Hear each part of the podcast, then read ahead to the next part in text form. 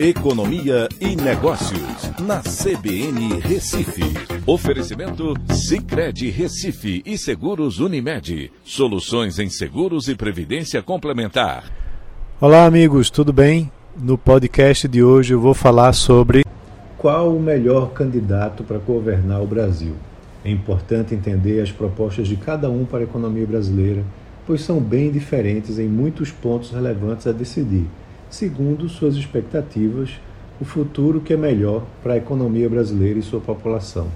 A forma de conduzir a economia de Lula e Bolsonaro diverge em pontos importantes.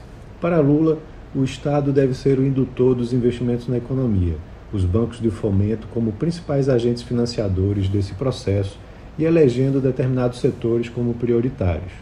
Para Bolsonaro, o investimento privado deve ser o principal responsável para a alavancagem dos investimentos em infraestrutura e segmentos importantes da economia brasileira.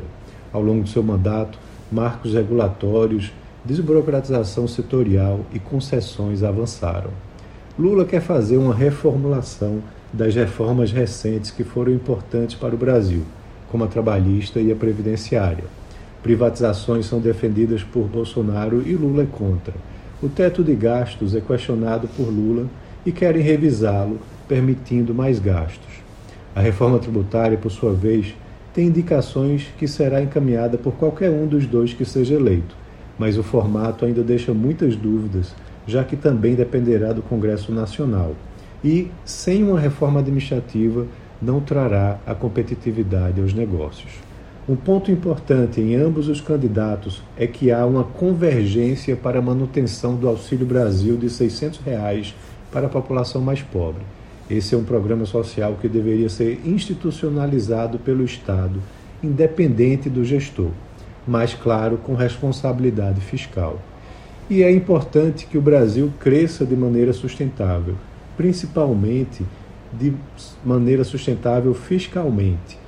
Em todas as eleições, os candidatos prometem maiores gastos, pois atraem eleitores e seus votos. Mas é importante entender que não existe almoço grátis o pagador de impostos pagará a conta. Portanto, não espero aqui convencer você a votar em Lula ou Bolsonaro. Peço que estude melhor o que cada um tem a dizer sobre a economia brasileira, olhando para frente, mas entendendo que o passado, o que o passado trouxe na experiência de ambos à frente do nosso país e da nossa economia. Então é isso. Um abraço a todos e até a próxima.